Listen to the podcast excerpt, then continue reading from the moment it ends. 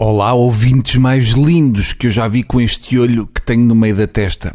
Ora, tem dado que falar esta semana, apesar do caso ser de outubro, a ida ao programa A Nossa Tarde RTP uh, de um neonazi, Nuno Cláudio Sergeira, que foi em tempos condenado à prisão efetiva por crimes de ofensas corporais relacionadas com os eventos que terminaram com a morte de Alcino Monteiro. Eu acho mal, acho que se é para castigar um nazi, era convidá-lo para a Passadeira Vermelha. Nuno Cláudio Sergeira foi convidado para falar sobre a experiência de ter tido três gêmeos. Isso é que assusta.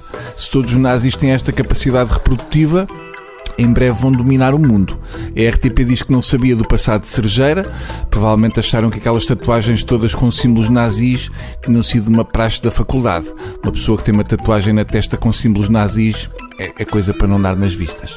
Bem, mas vamos ao tema do dia. O antigo primeiro-ministro José Sócrates revelou esta segunda-feira em tribunal ter recebido uma herança de 5 milhões de euros. Espetacular, o ex-primeiro-ministro parece que atrai dinheiro, tirando nas contas do país que deixou falir.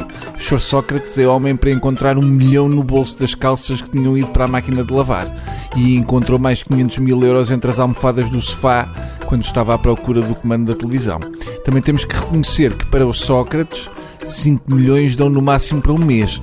Já chega a dia 26 sem massa e a ligar ao amigo Carlos Santos Silva, mas por WhatsApp, porque já está sem dinheiro no telemóvel. O engenheiro Sócrates gastava 2.500 euros num fim de semana no Pine Cliffs, 7.000 euros numas férias na Suíça. Não parece um ex-primeiro-ministro português, parece um príncipe do sultanato de Portugal.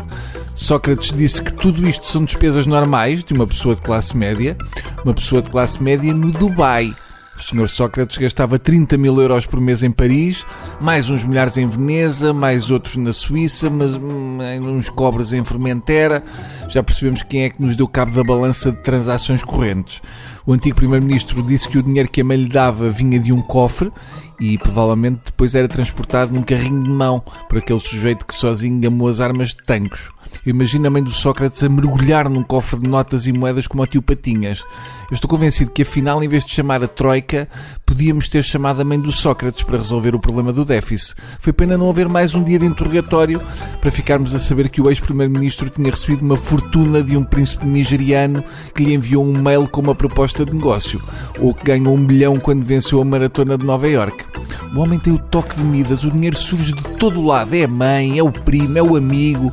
Eu nem sei como é que o juiz Ivo Rosa não lhe pagou uma fortuna para ele ir às audiências. Se realmente as mentiras fizessem crescer o nariz, como ao Pinóquio, a penca do Sócrates podia servir como terceira travessia do Tejo. Se ele tivesse uma rinite, chovia na ericeira todos os dias. Também é.